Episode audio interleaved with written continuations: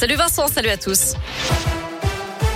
À la une, le gouvernement se penche sur la question de la suppression du pass sanitaire pour ceux qui refuseraient une troisième injection de vaccin anti-Covid. C'était l'objet d'un conseil de défense aujourd'hui à l'Elysée.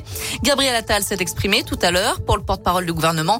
Conditionner le pass sanitaire à l'injection d'une troisième dose est une piste qui fait son chemin. Euh, pour l'instant, sur les 6 millions de personnes éligibles à cette dose de rappel, 2 millions seulement l'ont déjà reçue. Et puis la défenseur des droits s'inquiète du déremboursement des tests Covid depuis vendredi dernier. Dans un communiqué, Claire Edouin se dit préoccupée par cette décision du gouvernement qui peut s'apparenter, selon elle, à une obligation vaccinale déguisée. Depuis le 15 octobre, les tests ne sont plus remboursés pour les gens qui ne sont pas complètement vaccinés, sauf exception.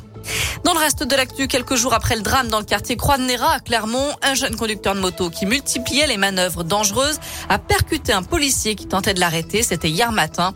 Le jeune homme de 22 ans, finalement interpellé, circulait sans casque, en monoroue, sur la voie de tramway et venait de griller plusieurs feux rouges. Le fonctionnaire de police a été touché au coude. Il a porté plainte.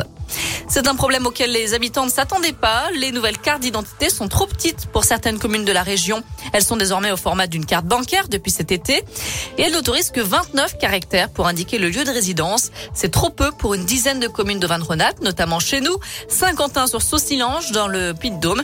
Alors la solution pour l'instant, c'est de réduire le nom de ces communes en attendant peut-être un jour de réduire la taille de l'écriture pour faire entrer le nom en entier. Il risque 5 ans de prison et 70 000 euros d'amende. Karim Benzema ne s'est pas présenté aujourd'hui à l'ouverture de son procès à Versailles dans l'affaire de la sextape de Mathieu Valbuena. La star du Real Madrid et de l'équipe de France est jugée pour complicité de tentative de chantage. Il comparait avec quatre autres prévenus. On termine avec un mot de sport et en foot côté terrain, il y a de la Ligue des Champions au programme ce soir puisque Lille reçoit le FC Séville. Le coup d'envoi sera donné à 21h. Merci beaucoup, Noémie.